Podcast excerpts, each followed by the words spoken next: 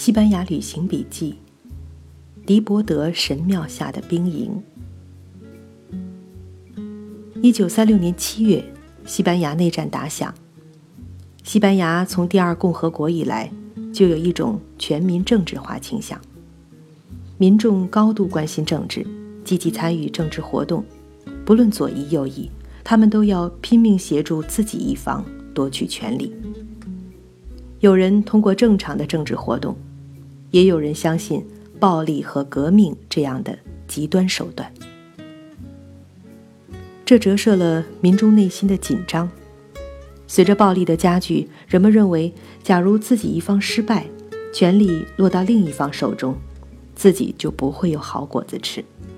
政治竞争变为生死存亡的斗争。现代社会里，人们平时的日常生活，社区里人们的日常关系，自然是错综复杂的。他们之间不仅仅是政治观点的异同。还有很多亲缘、朋友、同事的交往，有类似亲情、友谊这样的复杂感情。一旦政治挂帅、表态动武，人群就被分割开，推向两极。哪怕以前从没有在手上套过袖标的，这个时候也要找个组织加入。人们往往是会被时势裹挟的。从大面上去看。这时，西班牙人是散的，山头林立，满地都是群众组织，就像后来声势浩大的右翼组织长枪党，其实只是各地群众组织都用了同一个大名号，相互之间并没有什么组织上的联系。就在我们这次从西班牙回来之后，偶然间看了一部叫做《蝴蝶》的西班牙电影，讲的就是这段时间的故事。他描写了一个西班牙乡村，有富人和穷人，有保守的村民，有自由主义思想倾向的乡村教师，有天真无邪的孩子，整一个风景优美、相对封闭的乡村小社会。他描写了外面的骚动渐渐影响到乡村的生活，最后突变的一刻到来。人与人，也就是村民与村民间的关系。突然成为一种敌对的血腥的关系。这部片子是同情左翼的，因此里面左翼的形象比较温和、开明、进步，是善良的和受迫害的；而那里的右翼和富人是霸道的。右翼村民的形象大多不是愚昧就是凶狠。这个电影很传神。它准确描绘了这样一个过程：一个普通的社区如何在很短的时间里因政治冲突而变得紧张暴力；描绘了冲动激进的地方群众组织如何起来变成一种血腥的恐怖势力；描绘了民众在复杂的恐惧的情绪下如何压抑和隐藏自己以求得生存。电影主角是个十来岁的天真男孩，他和教师一个老人有着长久的深厚感情。可是，在风暴席卷一切的时候，男孩在大人的引导下，突然陷入了非此即彼的敌我划分，追在抓走老师的那辆车后。也许是出于恐惧而要掩饰，也许是出于真心的仇恨和愤怒。他开始辱骂，并向载着老人的车子扔石头。老人的表情是麻木的。随着车子晃动，故事就这样结束了。这一瞬，让我们看到了自己，看到在两个相距遥远的地方，虽然民族性完全不同，却可以发生一样的事情。我完全相信。在西班牙的一些村庄里发生过这样的故事。在内战开始的初期，叛乱地区却有大量自称长枪党的群众组织一夜间起来，他们滥杀左翼和无辜者。可是，这个故事也并不是西班牙内战故事的全部。他没有告诉人们的是，在左翼占上风的地区也发生着完全不同的故事，只是双方的位置。颠倒而已。这种必须站队表态的情况，也在军队发生。在内战开始的一瞬间，军队首当其冲受到冲击，发生的故事惨烈不下于民间。在马德里，有住在那里的朋友带领着我们，他久居此地，熟门熟路，但还是很费心思地带我们游览，为了能让我们在有限的时间里看尽可能多的东西。我们也就信马由缰，完全松弛的在后面跟着。可是有一个很特别的公园，记得我们只是碰巧路过而偶然进去的。你不可能对它视而不见，见到了不可能无动于衷。那是在一个高坡上，在一片映着蓝天的长方形水池旁的一组视觉分量很重的方正巨石砌成的古埃及建筑。好就好在是一组，有两重大门，后面是一个叫做德波的神庙，那是公元二世纪的埃及神庙。前面在塞戈维亚看到的罗马书水稻，虽然说是罗马的原产地，却就在当地。所谓罗马，那是指时代和政治性质，是因为罗马帝国扩张到了西班牙。可这个埃及神庙最初并不产在这里，而是在南埃及的尼罗河边。原物从六世纪开始就颓败废弃了，在现在这个神庙里有一个小小的博物馆，在那里可以看到神庙在原址时废弃后坍塌了一半的照片，那几乎是一个废墟。可是可以想象，在夜晚，月色下残存的神庙。有尼罗河水在脚下流淌，仍然是何等的动人心魄。他一见此地，是由于尼罗河的一场大变故。那个地区要建造阿斯旺水坝。一九六零年，联合国教科文组织开始发起一个项目，抢救阿斯旺水坝建造后水库淹没区的考古遗址和古建筑。这座神庙和它前面的两座石门，就这样在一九六八年移居西班牙，复原在这个高坡上。一九七二年开始开放给公众参观。在这里作为博物馆展品，这样的环境处理和展示方式，兴许已经无可挑剔。可是，壮虽壮在，但哪怕是千年巨木，它却已是被连根拔起了。在尼罗河边，它是历史；在这里，它只是文物。古建筑修复的一条基本原则是所谓“修旧如旧”，可是究竟旧到什么地步，对每一个修复个案考虑还是不一样的。迪波德神庙，假如今天还是在尼罗河边，修复可能更多保留略为残破的状态。也就是更多保留它的历史沧桑，而在这里，今天这样基本修补完整的做法，兴许是更正确的选择。埃及神庙的风格很特别，一是古埃及建筑在结构上还不用圆拱，形式就受到材料的局限，跨度大不起来。可是古埃及人对力度的表现让人佩服。方方正正的造型会显得单调，可是这个神庙的整体造型有恰如其分的收分，这个形象就坐得住了。不单是那神庙的几个精细雕琢的柱头和入口的处理，还有那边角和檐口精细的圆线勾勒，都让你服了古人。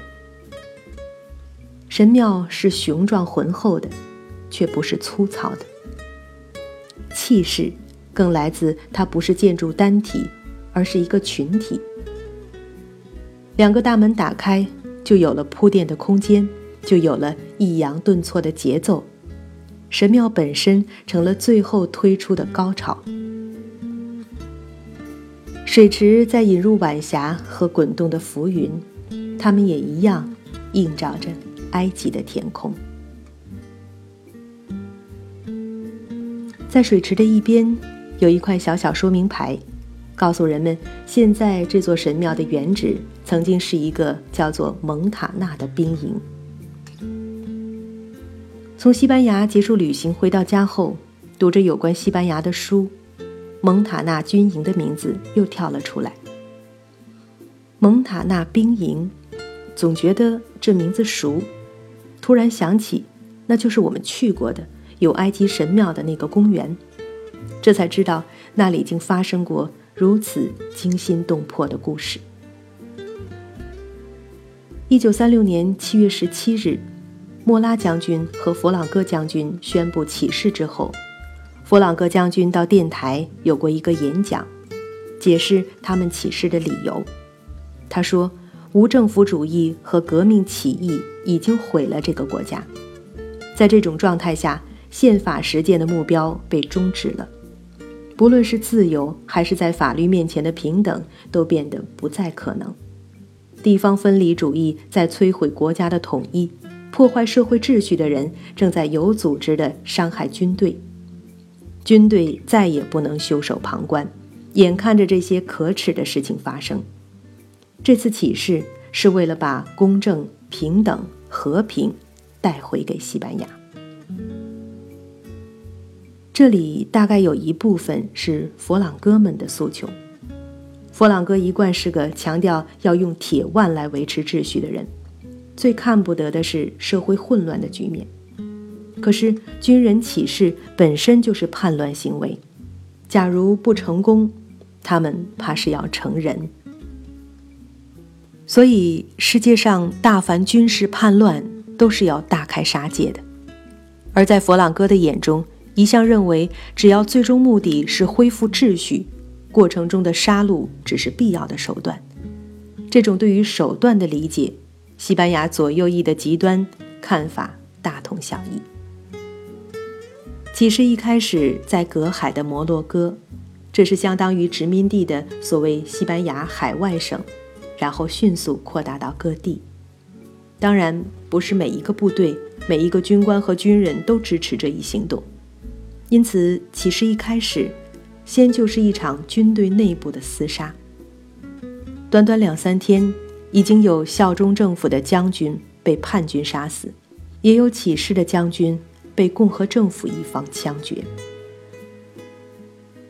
十七日之前，局面已经非常混乱，几个大城市早就是左翼工会组织的天下。相对来说，不论左右。在西班牙第二共和国，一本正经选出来的文官政府，比起民间组织来，都要温和得多。可是遇到这种大变故，马德里政府一时愣在那里，不知道该如何应对。他们一度认为这只是马上会被平息的暂时局部骚乱。然而，面对极右翼的行动，最知道怎么应对的，倒是极左翼的群众。摩洛哥兵变的消息一传来，十七日当天，马德里的工会组织马上开始给民众发枪。在马德里，确实有军人在商量着跟随叛乱，要从蒙塔纳兵营出发，占领马德里的中心地带。可是他们没有行动，其中一个重要原因是兵营里也有大量军官和士兵，并不赞成这样的行动。但是工人们已经把整个兵营看作敌人。七月二十日一早，一万名工人，还有一些军人、警察，包括妇女和姑娘们，带着他们的五千支步枪和两门大炮，奔着蒙塔纳兵营去了。工人们开始攻打，军队抵抗，打成了一个战役。这样的战事本来就是攻难于守，再说攻的一方基本上是平民。防守的则是职业军人，武器装备精良。因此，一开始进攻，工人们伤亡惨重。军人本来也有不同的政治观点，很多哪怕是右翼观点的军人也并不同意武装叛乱。工人这一打，把敌我界限不是画在左右翼之间，而是把蒙塔纳军营的全体军人都划进敌方。其中包括许多原本是效忠于政府的军人。对这些军人来说，不管怎么说，有人拿着枪炮打上门来，只能守住，不管你愿意不愿意，你只能自卫还击。只要他们下决心死守，在弹尽粮绝之前要攻下来是很困难的。因此，外面的工人开始采用心理战，广播劝降，包括朗读政府在巴塞罗那诱捕的一名将军的讲话。这以后。兵营有一次打出白旗表示投降，可是，在准备受降的民兵接近的时候，里面机枪又扫射了。对于这一事故，一直有两种说法：一种说法是里面的叛军假投降；另一种说法是在兵营内部，即便在战斗打响之后，他们仍然是分歧的。一部分原本效忠政府的左翼军人。希望能避免流血，主张投降，而其中的右翼军人已经被视为叛乱者，他们即使投降也不会有生路，所以必定要打到底。正是内部的矛盾、犹豫和困惑，导致了这次出尔反尔的投降，也就是有人要降，有人要打，并不是同一拨人。中午时分。进攻的一方终于攻破了兵营的大门。兵营里有一群年轻的军官，围坐在一张会议桌四周。他们一个个站起来，走出房间，对着自己头部扣动手枪扳机，集体自杀。民众冲进来之后，很多士兵被当场打死，其中包括十几个军官。一名主张叛乱的将军被逮捕，历时三个小时的进攻结束了。这些士兵并非弹尽粮绝，民兵从兵营里抢出大量武器弹药，其中包括五万支步枪。这些武器立即武装了马德里的民众。在巴塞罗那，类似的战斗也在发生。根据当时的报道，巴塞罗那的死亡人数在两三千之间。对这些左翼民众来说，这不单是反叛乱、反法西斯，更是长久以来在酝酿和期待的革命开始了。尤其对于无政府主义来说，这是他们实现理想的机会。今天，他们手里有了枪，马上从工厂主和地主手中夺下工厂和田庄，自己成为主人。政府已经无能为力。我们是带着过去形成的模模糊糊的概念来到西班牙的。印象中，西班牙这场内战，一边是佛朗哥法西斯，另一边是共和派。顾名思义，也就是为共和国而战的民主战士。可是，在北方看了一次展览，看到内战前第二共和的竞选广告和口号，方才明白，我们是被名称给蒙了。西班牙内战的两边并不那么简单。作为右翼的佛朗哥之所以能够吸引一半的民众，并不仅仅是因为民众的愚昧和对教会的盲从。佛朗哥在煽动他的那部分民众时，描绘的西班牙混乱失控现状并非虚构。当时左翼的工会和群众组织越来越壮大。他们在武装起来，囤积武器，等待着革命到来的那一刻。极右翼决心叛乱的原因之一是极左翼在准备武装革命，这也是马德里的左翼政府在佛朗哥宣布叛乱之后很长时间犹豫不决的原因。民众要求政府发枪，可政府怎么敢？一发枪，就连共和政府也无法控制。暴力会蔓延，革命的群众组织会很快逐步取代政府。马德里政府夹在左右之间，都不知道哪一边更伤脑筋。佛朗哥一方是军方骑士，因此虽然他们自称民族派，却被对方称为叛乱者。更由于他们在国际上得到纳粹德国和法西斯意大利的支持，他们理所当然被称为是法西斯。另一方自称为忠诚派或共和派，也由于他们在国际上得到苏联共产国际的支持，于是也被对方称为“赤党”。左翼一方拥有合法的共和国政府，因此他们理所当然能够打出保卫共和国的口号。虽然早在1933年，西班牙左翼工联主义的领导人就对《泰晤士报》的记者说：“我们一直在开展教育运动，正在组织工人苏维埃。”到了关键时刻，工人必须首先到达现场并夺取权利。失去权利的话，我们将在几年内没有复兴的希望。我们要把广大民众团结在民主旗帜之下，这一旗帜可以给他们带来希望，以便到时候把政治社会运动的领导权从资产阶级那里转到人民手中。因此，我们组织了革命政务会。政务会在西班牙是个重要传统，到时候它就可以转变成苏维埃。左翼中力量最强的社会党，它的领袖叫卡巴耶罗，被公认为是西班牙的列宁。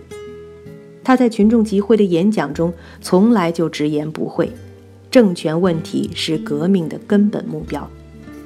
社会党的最终目标是掌握政权，以便实行自己的党纲，建立新的国家机器，改造西班牙。在历史上，西班牙经常有断断续续的内战，一向不怎么引人注意。过去两百年里，西班牙从来不是，后来也不是世界史上挂头牌的地方。二十世纪的两次世界大战。西班牙都没有参加，可是这一次是在第二次世界大战的前夜，是国际上左翼思潮的盛期，也是德意的极右翼最猖狂的时期。虽然西班牙是个很特别的国家，它有自己的特殊问题，可是国际上的左右翼极端派都到这里来寻找自己的同盟军，都到这里小试牛刀，抒发自己的激情，虽然很可能抒发的文不对题。世界上最极端的左右两边出枪出炮，甚至出人帮忙，各国志愿军蜂拥而至，西班牙突然成了一个国际战场。从共和政府和左翼民众之间的矛盾就可以看出，左翼本身也是分裂的。从内战一开始，左翼自己也就打起来，明的暗的，一直打到战争结束。从他们自相残杀的残酷来看，也很难相信他们如果革命成功，会实行真正民主的共和制。把共和民主的名称太当真，其实很是害人。这也让后来的专权者学得很精，不管里面包裹的内容是什么，外面一定要有共和招牌、民主称呼。在另一方。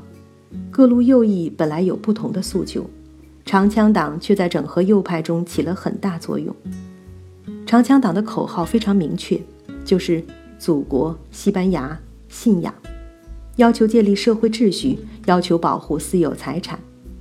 他们反对的目标也很明确，反对极左翼政党，如社会主义、共产主义、无政府主义。他们同样诉诸底层民众。长枪党的典型服饰是蓝衬衫，就表示自己是底层劳动者的意思，如同意大利法西斯最初的标志是一条红带子紧扎一捆木棍儿，上面加一把战斧，给人一种团结齐心、战斗性这样的感觉。长枪党的标志是牛轭和一束剑，以显示它是代表农民的政治观念和尚武的民族主义色彩。长枪党的创始人何塞·安东尼奥是第二共和以前国王阿方索十三时代的西班牙实际掌权者，米格尔·安东尼奥将军的儿子。内战前夕，何塞·安东尼奥以非法拥有武器的罪名被共和政府逮捕。内战一起来，他经草草审判之后，在一九三六年十一月二十日被共和政府枪毙，成为佛朗哥阵营的第一个民族烈士。佛朗哥是一个典型西班牙军人，却不是一个政治人物。因此，在一九三七年，当他需要一个基层组织，需要一个有意识形态的政党时，他发现自己除了军队什么都没有。这时，长枪党是现成的，他于是接手长枪党，成为长枪党的领袖。在长枪党的重大仪式点名时，第一个总是叫到何塞·安东尼奥的名字。长枪党们就会全体一起响应。他们没有什么严密的组织结构，右翼民众凑在一起就可以宣布自己是一个长枪党组织。也许正因为如此，他才起了整合的作用，因为他大旗一挥，把只要是差不多的右翼都给裹括进来。极右派对敌方残酷无情。虽然内部的政治观点也有分歧，可是，在整个内战过程中，右派是在趋于基本的团结一致。兴许这也是他们最后取得内战胜利的重要原因之一。西班牙共和政府以反法西斯和保卫共和的口号引起了全世界的关注，激起了国际上众多国家和民众的声援支持。一些理想主义的青年在共产主义的组织下前往西班牙支援共和国，甚至也影响到遥远的中国。在巴塞罗那，我们给家里打了个电话，年近九十的母亲听到我们是在西班牙，在电话里唱起了年轻时唱的歌：“举起手榴弹。”投向杀人放火的佛朗哥！起来，起来，全西班牙的人民，为了你们祖国的自由和独立，快加入为和平而战的阵线！起来，起来，向卖国的走狗们做决死的斗争，保卫马德里，保卫全世界的和平！那是，我掰着手指数了数，啊，那是差不多七十年前的事情了。母亲唱着这支歌宣传抗日的时候，还只是个二十来岁的少女呢。